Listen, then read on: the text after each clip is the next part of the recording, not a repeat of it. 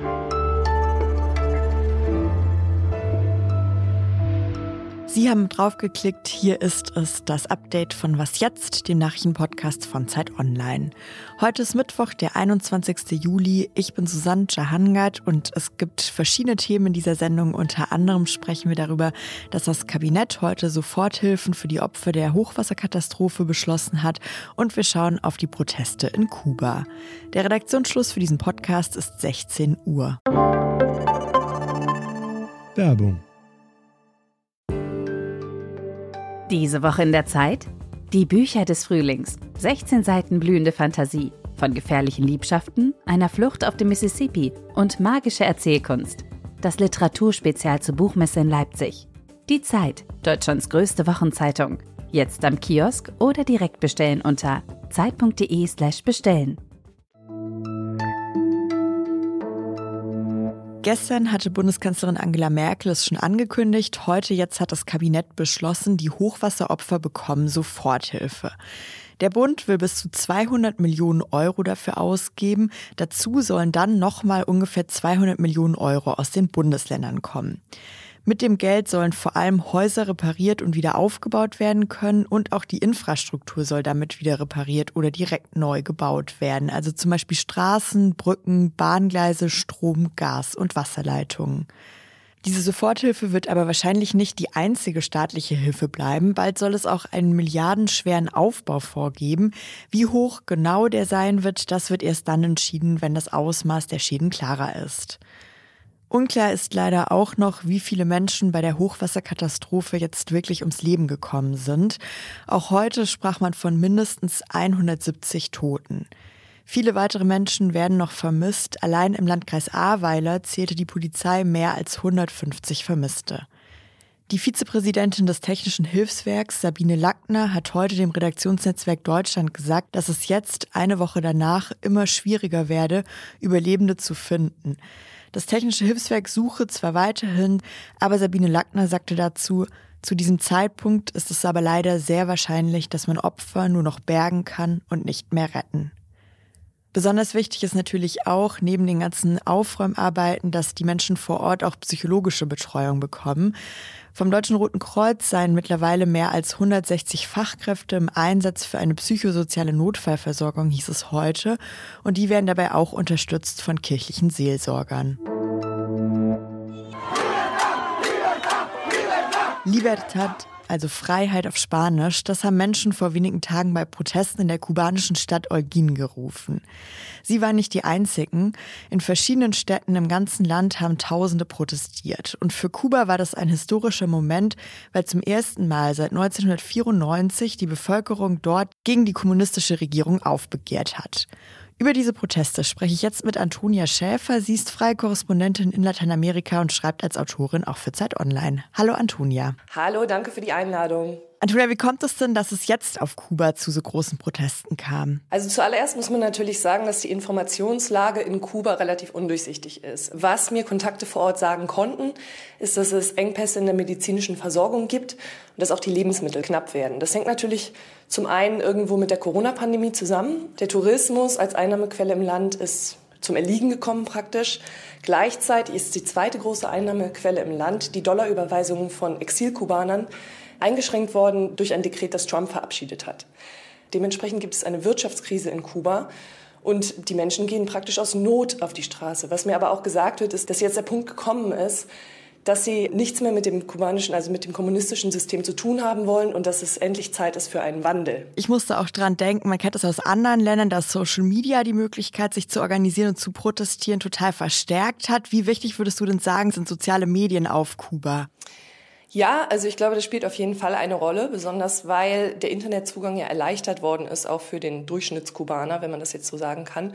Seit 2018 sind Internetzugänge auch in Privathaushalten bzw. Mobilnetze sind zugelassen.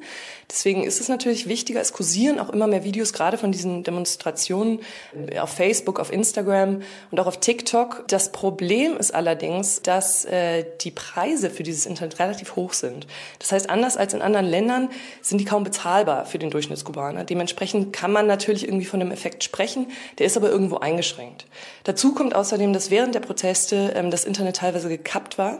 Gerade vor zwei Tagen, da habe ich mit einem ähm, Kubaner gesprochen. Es war eine unheimlich schlechte Verbindung, die immer wieder abriss. Und wie hat die kubanische Regierung jetzt bisher auf die Proteste reagiert? Ja, das ist so eine Sache. Also der Staatschef ähm, Diaz-Canel hat tatsächlich zu Gegendemos zu den Demonstrationen aufgerufen. Das hat er dann nachher wieder korrigiert. Er spricht auch davon, dass die Proteste von den USA initiiert worden sind, was natürlich in diese Erzählung des Staatsfeinds Nummer eins USA hineinpasst und dass dementsprechend die Menschen manipuliert worden sind, ähm, um auf die Straße zu gehen.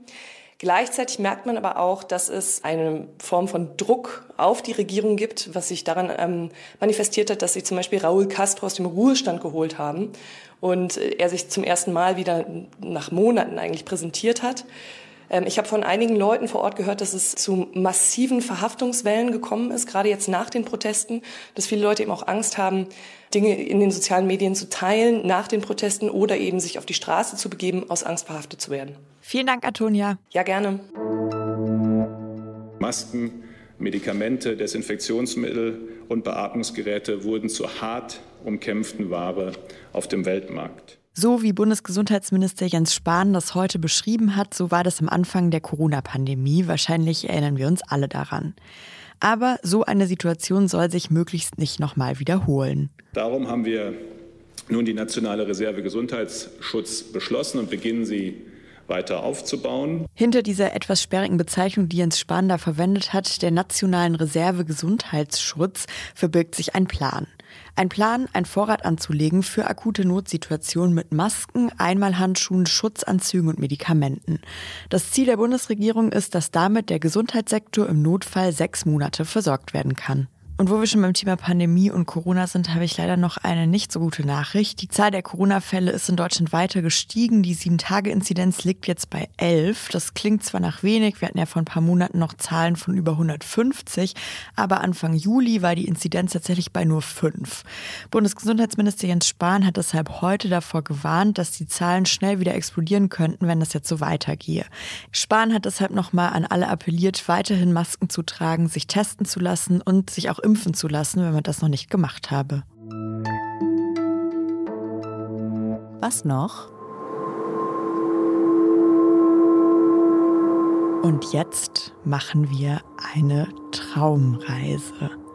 Das ist natürlich ein Witz, aber mich hat die Musik an irgendwie sowas erinnert. Was man da hört, ist der Gitarrist Nate Mercereau.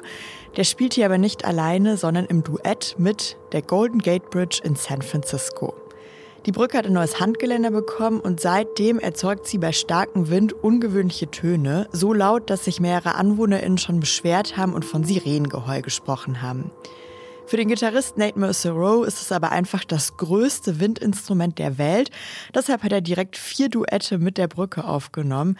Die findet man auf allen gängigen Streaming-Plattformen und auch bei YouTube. Eines davon, wo man den Gitarristen schön platziert auf einem Hügel mit Blick auf die Brücke sieht, das haben wir direkt in den Show Notes verlinkt.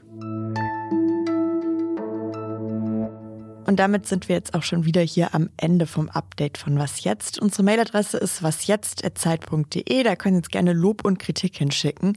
Ich bin Susanne Hangard. Hier in Hamburg hat es heute den ganzen Tag geregnet. Ich werde mir wohl eher einen gemütlichen Abend machen. Wenn Sie das auch so machen, wünsche ich Ihnen gute Erholung und bis bald.